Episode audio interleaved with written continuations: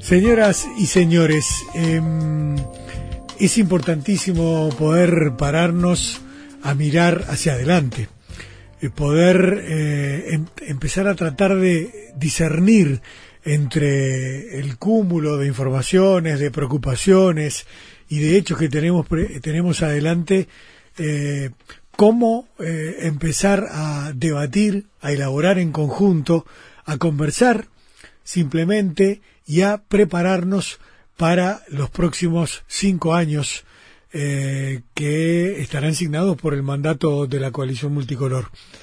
Em, hoy vamos a conversar con un hombre que tiene una vastísima experiencia. Diez años ministro del Interior, cinco años ministro de Trabajo y Seguridad Social, a lo largo de lo que fue toda la era progresista. O sea, una vivencia de primera mano de, todo ese tiempo de trabajo gubernativo es impresionante. Pero la verdad es que tenemos desafíos enormes en el futuro para conversar, así que capaz que eh, le pedimos al senador Eduardo Bonomi eh, que, que tratemos de mirar para adelante todo lo que podamos. Eduardo, buenas noches, ¿cómo va? Buenas noches, ¿cómo están? ¿Cómo estás? ¿Todo bien? Bien, bien. Bienvenido, ¿eh? Notable. Una distinta hora ya, hace unos pocos días. Claro. Claro. Gracias por recibirnos, Eduardo. Ahí está. ¿Cómo, ¿Cómo estás viendo en primera instancia este, este tiempo?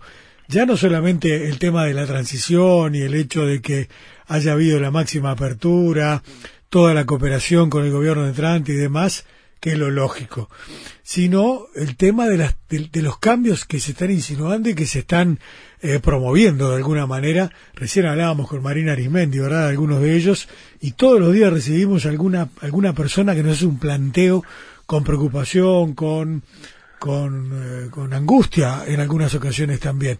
¿Cómo lo estás viendo? Bueno, yo, yo creo que nosotros discutimos mucho de lo que está pasando ahora en la campaña electoral nosotros prendimos varias alarmas en la, campaña electoral eh, y no era porque sí, era lo que se desprendía de lo que proponían. Lo proponían con palabras muy tranquilas, muy calmas, no va a cambiar la cosa demasiado, para ser mejor, pero eh, nada de lo que está pasando ahora no fue anunciado. Sea, hablaron de las relaciones laborales, hablaron antes. Eh, dijeron que los consejos de salarios tenían que dedicarse pura y exclusivamente a fijar el salario mínimo por categoría. En el mejor de los casos, en el peor de los casos hablaban de, cosas peores todavía. Hablaban de congelar por dos años eh, los salarios. Eh, eso lo dijeron.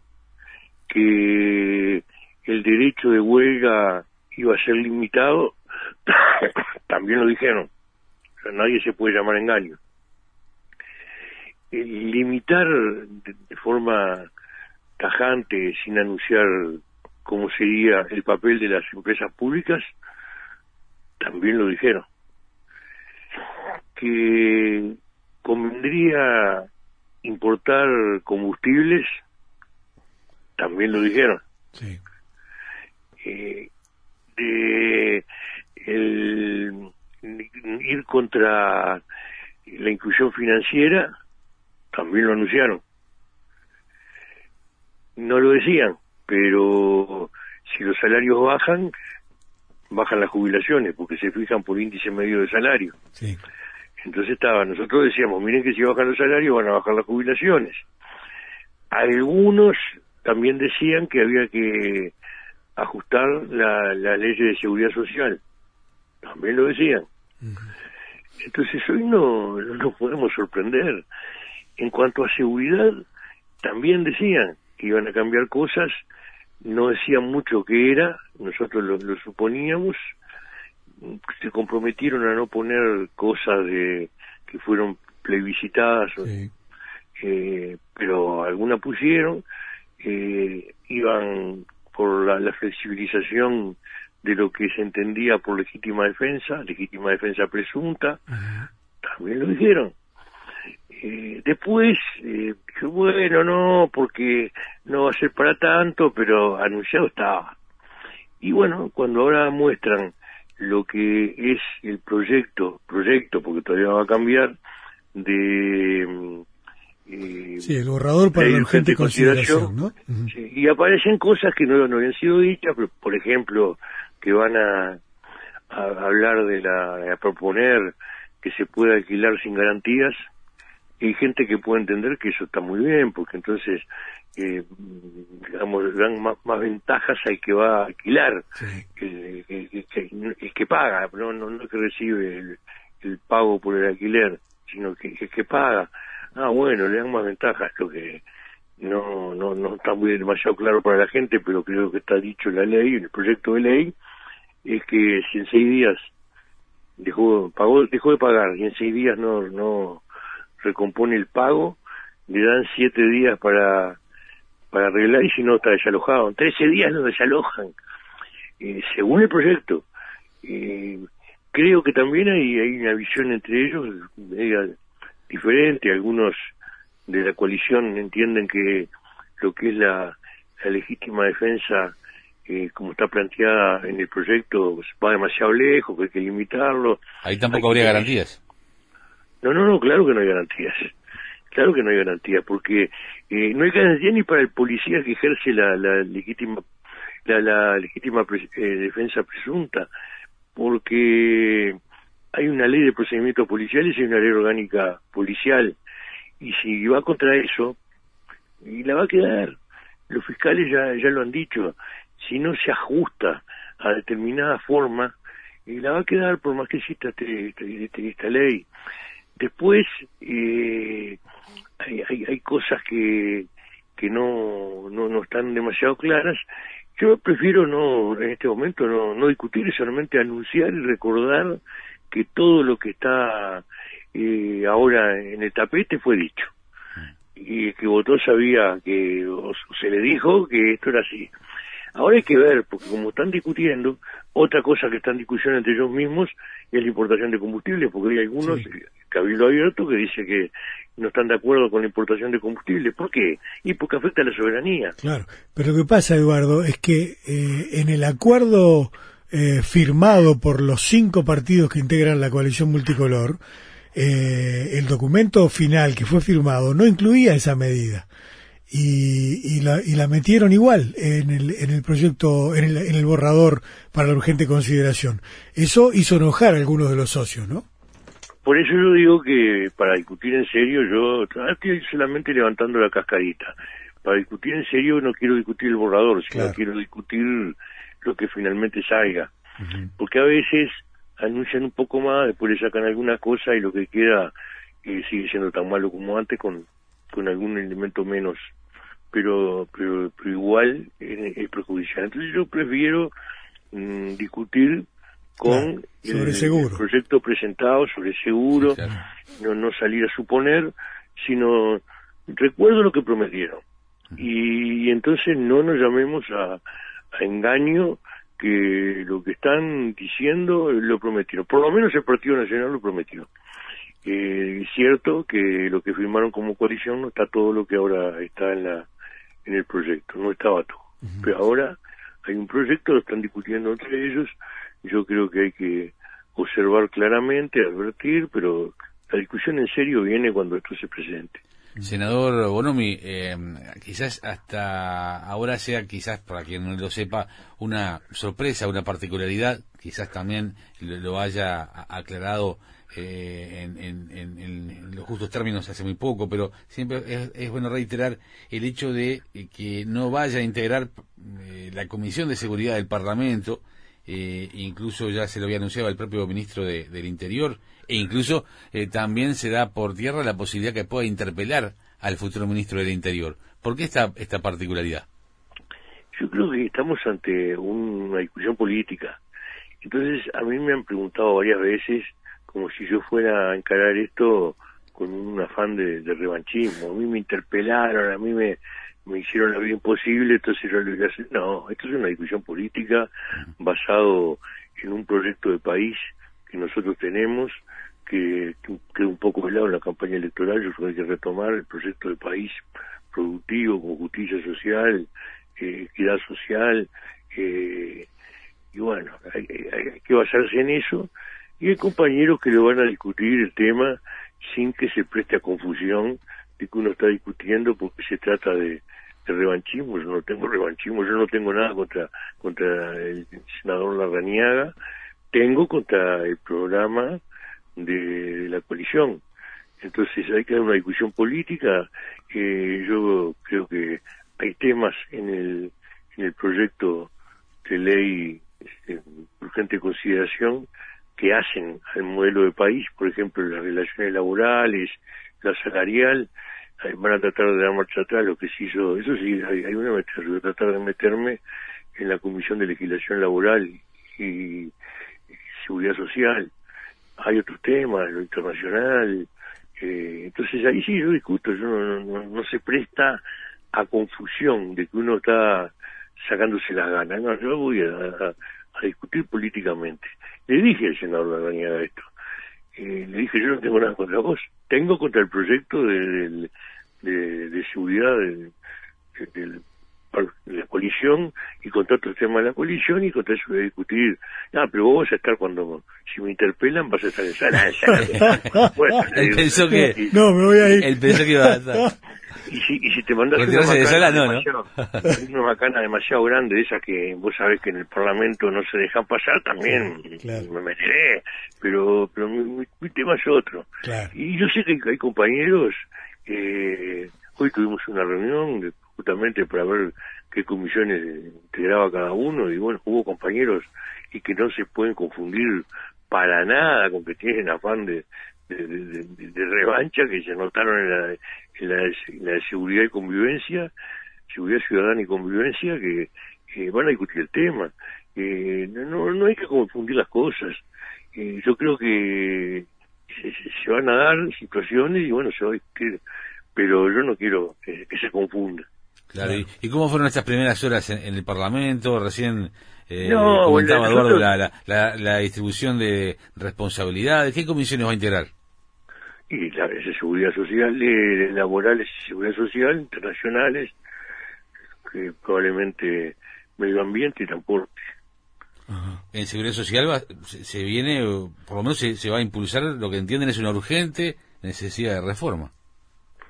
Bueno, no, no han planteado nada hasta ahora. Eh, algún, alguno ha anunciado que eso habría que discutirlo, pero no han eh, adelantado nada. No, claro, porque ahí hay otro problema.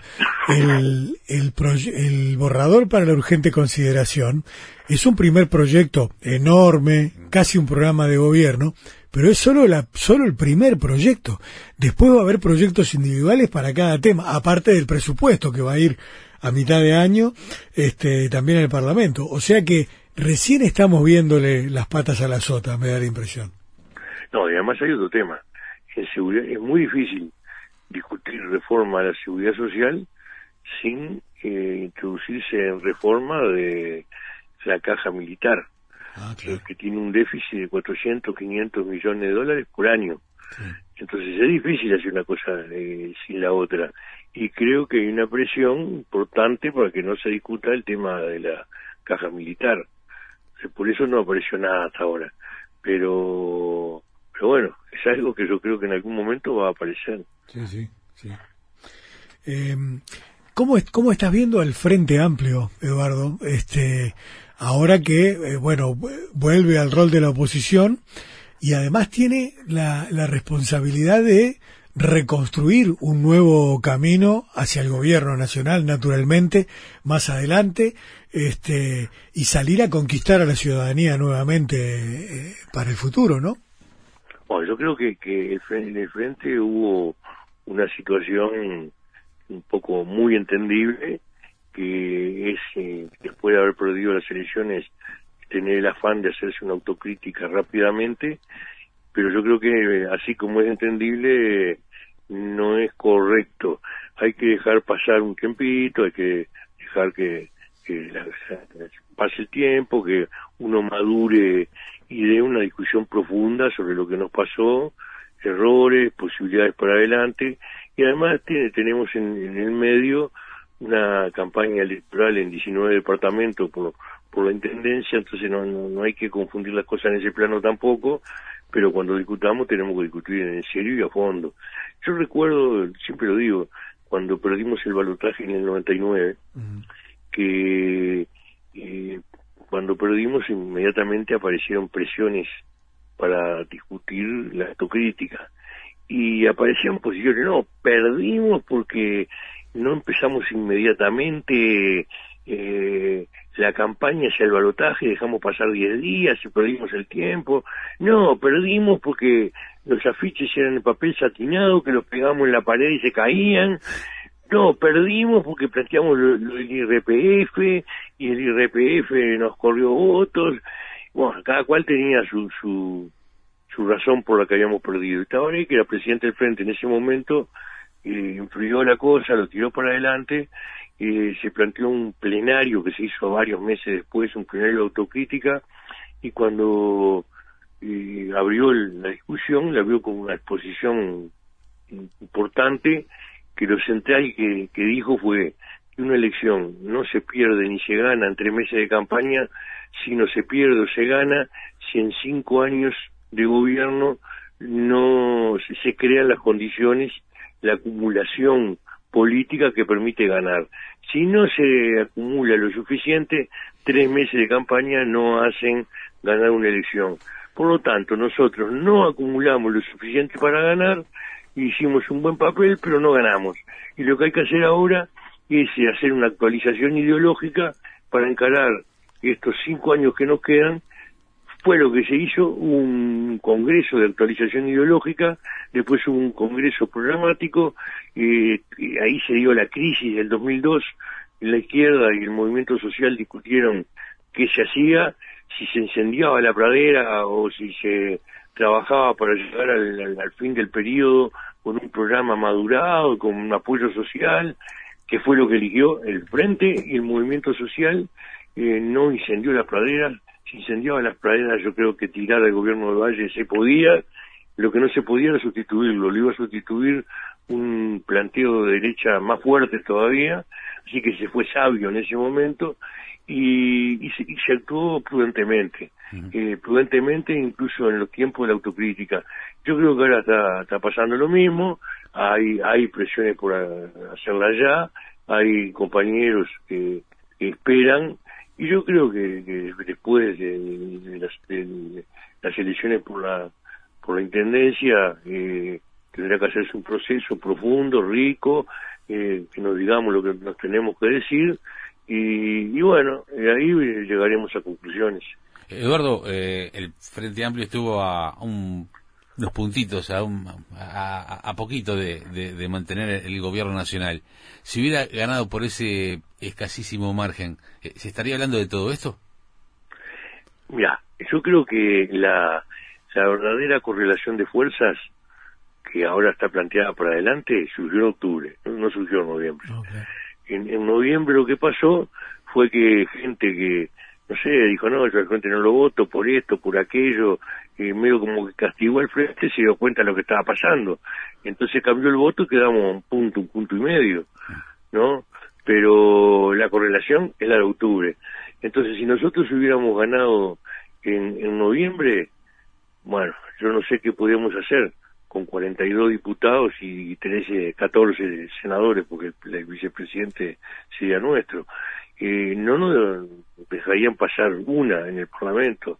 Eh, entrábamos en una situación bastante complicada, entonces si no se estaba hablando de esto, se iba a hablar otra cosa, parecida.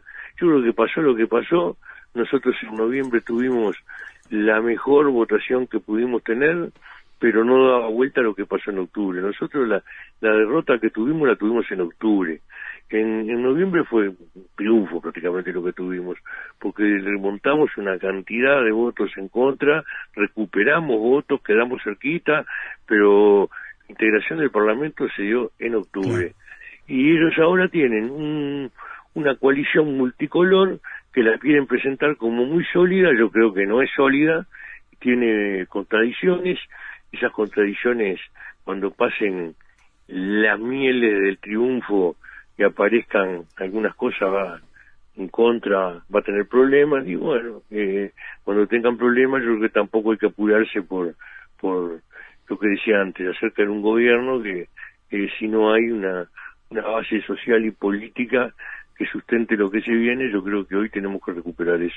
Claro, lo que pasa es que en, en, general no estamos, claro, porque en los últimos tres periodos el Frente Amplio tuvo su propia mayoría parlamentaria, pero lo que pasa es que este periodo está revelando que nuestro régimen presidencialista en realidad tiene un fuerte componente parlamentario que en este caso se apoya en esa frágil coalición que hoy conocemos como coalición multicolor, pero que de repente en algún tema o en algunos temas o pasado el tiempo, quizá en muchos temas, se pueden armar otras coaliciones este, que sustenten de repente otro tipo de, de, posicionamiento. Y de mayorías. Claro, y que de repente pueden llegar a censurar a un ministro o a un consejo de ministros, quién lo sabe, ¿no? Eso serían cuestiones extremas, pero son posibilidades en, en adelante, ¿no? Mira, yo, creo que, que si nosotros hubiéramos perdido con un senador menos, o dos, incluso dos senadores menos, y dos diputados menos, bueno, es distinto, porque yo creo que la, integración del Parlamento como se dio, hoy lleva a que todos se alineen con esta coalición, ahora. Y si hubiera sido con dos, dos diputados menos, y bueno, yo no sé si no había diputados que, que se terminaban alineando con otra posición. Pero de, de, de 42 a 57 diputados es una distancia demasiado grande. Nosotros 42 y 257, es demasiado grande. Y 13 senadores a 18 senadores es una distancia demasiado grande. Lo que no quiere decir que si uno eh, en otro momento no gana con mayoría parlamentaria, pero queda más cerca, no se pueda pensar gobernar. Pero esta distancia lo hace muy difícil. Esto era distinto antes, antes del balotaje. Antes del balotaje los partidos tradicionales tenían dos posiciones bastante marcadas y era pensable que el frente pudiera tener acuerdos con sectores de los partidos tradicionales y hacer otras mayorías. O sea, un gobierno de mayorías, pero de, mayorías eh, plurales. Con el, con el yo creo que llevó a que los partidos tradicionales declaran algunos temas de asunto político y obligan a votar todos juntos y, se polarizó la cosa. Entonces se polarizó el frente contra los demás y, lo hace muy difícil. Yo creo que de lo que se trata ahora es de, recomponer eh, el apoyo social que por distintas razones que tendremos que discutir se quedó de lado. Hubo gente que, yo creo que hay una murga que es el, un título viejo que tiene una parte cuando recoge la canción de Gilda, Fuiste, es muy clarito. Dice todo lo que hizo el frente, pero vos fuiste, ¿no? Eh, y ahí hay gente que sabe todo eso, sabe, sabe. Tuvimos esto, esto, esto, esto, esto, todo esto lo tenemos. Pero Clint Caja, ahora ya lo tenemos, vamos por más. más. Y no se dan cuenta, no se dieron cuenta que con el cambio de gobierno podemos ir por menos, no por más. Podemos perder lo que teníamos. Eh, entonces, ahora viene eso. Y algunos dicen, no, pero, y, lo dicen, ¿no? Y yo escucho gente que lo dice, no, no pueden ser tan burros, porque fíjate vos, que para qué. No, no, ellos gobiernan por un programa. Y un programa de dar vuelta a lo que, lo que hizo el frente. Claro, no es un tema de, de, de capacidad intelectual, sino que es un tema político e ideológico, ¿no? ideológico y de defensa de intereses. Entonces, para defender esos intereses tienen que hacer cambios. Y uno de los cambios son las leyes laborales, son los salarios, ese, ese sistema jubilatorio, ese combustible, son las empresas del Estado. Y ahí donde hay contradicciones. El Partido Nacional ha gobernado cada 30 años prácticamente en el país y cada vez que gobernó vino con un programa parecido y dio al país en problemas mayores que lo que tenía antes y, creo que va por ese camino, pero eso lo veremos. Y, eh, y en el caso de que, por ejemplo, la, la coalición multicolor opere con cambios a lo, a, lo, a, lo, a lo ya logrado por el Frente Amplio y pensando, lógicamente, en un Frente Amplio que quiera retornar al, al, al gobierno dentro de cinco años, eh, ¿quedará todo más difícil de volver a, reconstruir? Bueno, según lo que avance, según lo que avance. hay cosas que digo, es muy genérica la pregunta, ¿no? Pero en, esencia, digo, este, porque, por ejemplo, también se podría preguntar, ¿han sido lo, lo suficientemente sólidos los cambios que se puedan, ah, eh, logrados por el Frente Amplio, que ahora pueden ser, entre comillas, eh, quitados o, disminuidos por la coalición multicolor? Pero insisto, eh, según lo que avancen ellos y según lo que avance el Frente. Ellos, el gobierno del Partido Nacional votó una ley de privatizaciones que le dio vuelta a la gente. Si, no le hubiera dado vuelta a la gente, no teníamos empresa del Estado, teníamos otra cosa. Y yo creo que ese camino lo quieren recorrer. ¿Cómo lo quieren recorrer? Yo qué sé. Hay distintas posiciones. Una es la, importación de combustibles, porque la importación de combustibles no va a, abaratar nada, porque ellos cuando comparan los precios de la nafta en, distintos países, comparan los precios de venta a, final, eh, no comparan los precios internacionales. Y Uruguay va a comprar con precios internacionales, pero además comparan el precio de la nafta con en Argentina con la nafta uruguaya. Pero cuando en Uruguay se refina petróleo, se sacan varios productos. Y lo que importa es la canasta de productos para ver si Uruguay pierde o gana.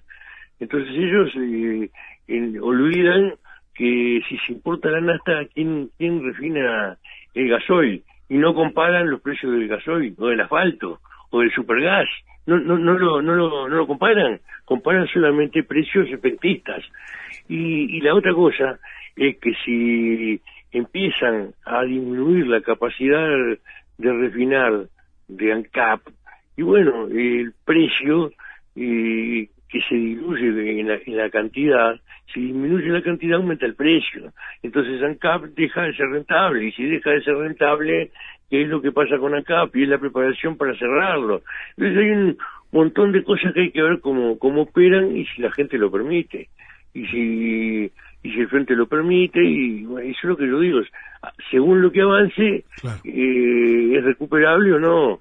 Lo que hagan con los salarios, yo qué sé, ellos dicen, la ley de consejo de salarios solamente permite eh, aumentar el salario mínimo en la categoría yo no sé, desde la ley del 43 podría decir eso, pero desde el 43 que se está discutiendo eh, el, salario mínimo de la categoría, el aumento del salario general y, las condiciones de trabajo.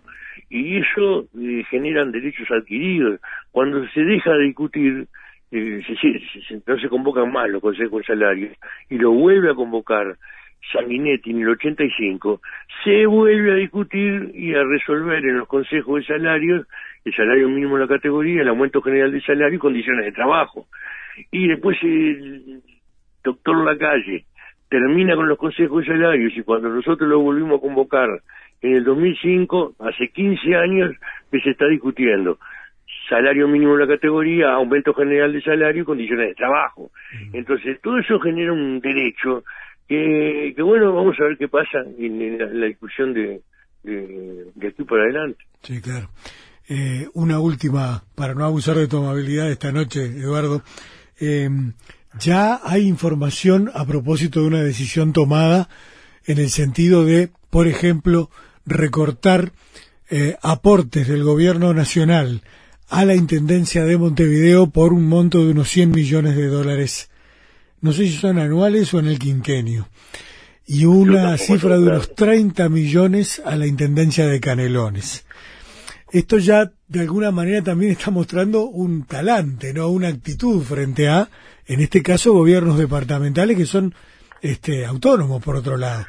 ¿Cómo, cómo ves eso? Mira, yo hace, hace cuando, cuando Tabaré Vázquez aceptó ser candidato para este gobierno que termina, yo estaba en un departamento del interior, en un almuerzo en la, que organizó la jefatura de ese departamento. Estábamos con el intendente de ese departamento y con el jefe de policía en la mesa central y estábamos viendo televisión, informativo del mediodía. Y ahí anunciaron que Tabaré Vázquez aceptaba ser candidato. El intendente, que era del Partido Nacional, me dice, pero Eduardo, ¿para qué hacemos elecciones? Sigamos como está, si va a ganar Tabaré. Y además, nosotros nunca estuvimos mejor que con el gobierno del Frente Amplio. Eso que me decís de, de la Intendencia de Montevideo, la de Canelones, se dio en todos los departamentos del país. Los, los gobiernos departamentales gobernaban con el aporte del gobierno central y con lo que recaudaban era el plus que tenían. Entonces, no solo va a afectar a, la Intendencia de Montevideo y la de Canelones, que yo no conozco la noticia que me das, no, no, no, no tengo firme, eh, pero si es así, es, probable y además es probable que afecte todo, el departamento del interior también. Tremendo, porque hay departamentos que cuyo cuyo cuyo presupuesto es 60% un aporte nacional, eh, por lo que leído. Por eso te digo, mm. por eso te digo. Sí. Bueno, Eduardo, te agradecemos mucho por este rato esta noche. Naturalmente vamos a charlar mucho más que cuando, cuando eras ministro, seguramente ahora que vas a estar allí en el Senado de la República. Seguimos en contacto, ¿te parece? ¿Cómo no? Dale, muchas gracias. Hasta muy pronto. por favor. Que andes bien. Eduardo Bonomi, senador de la República.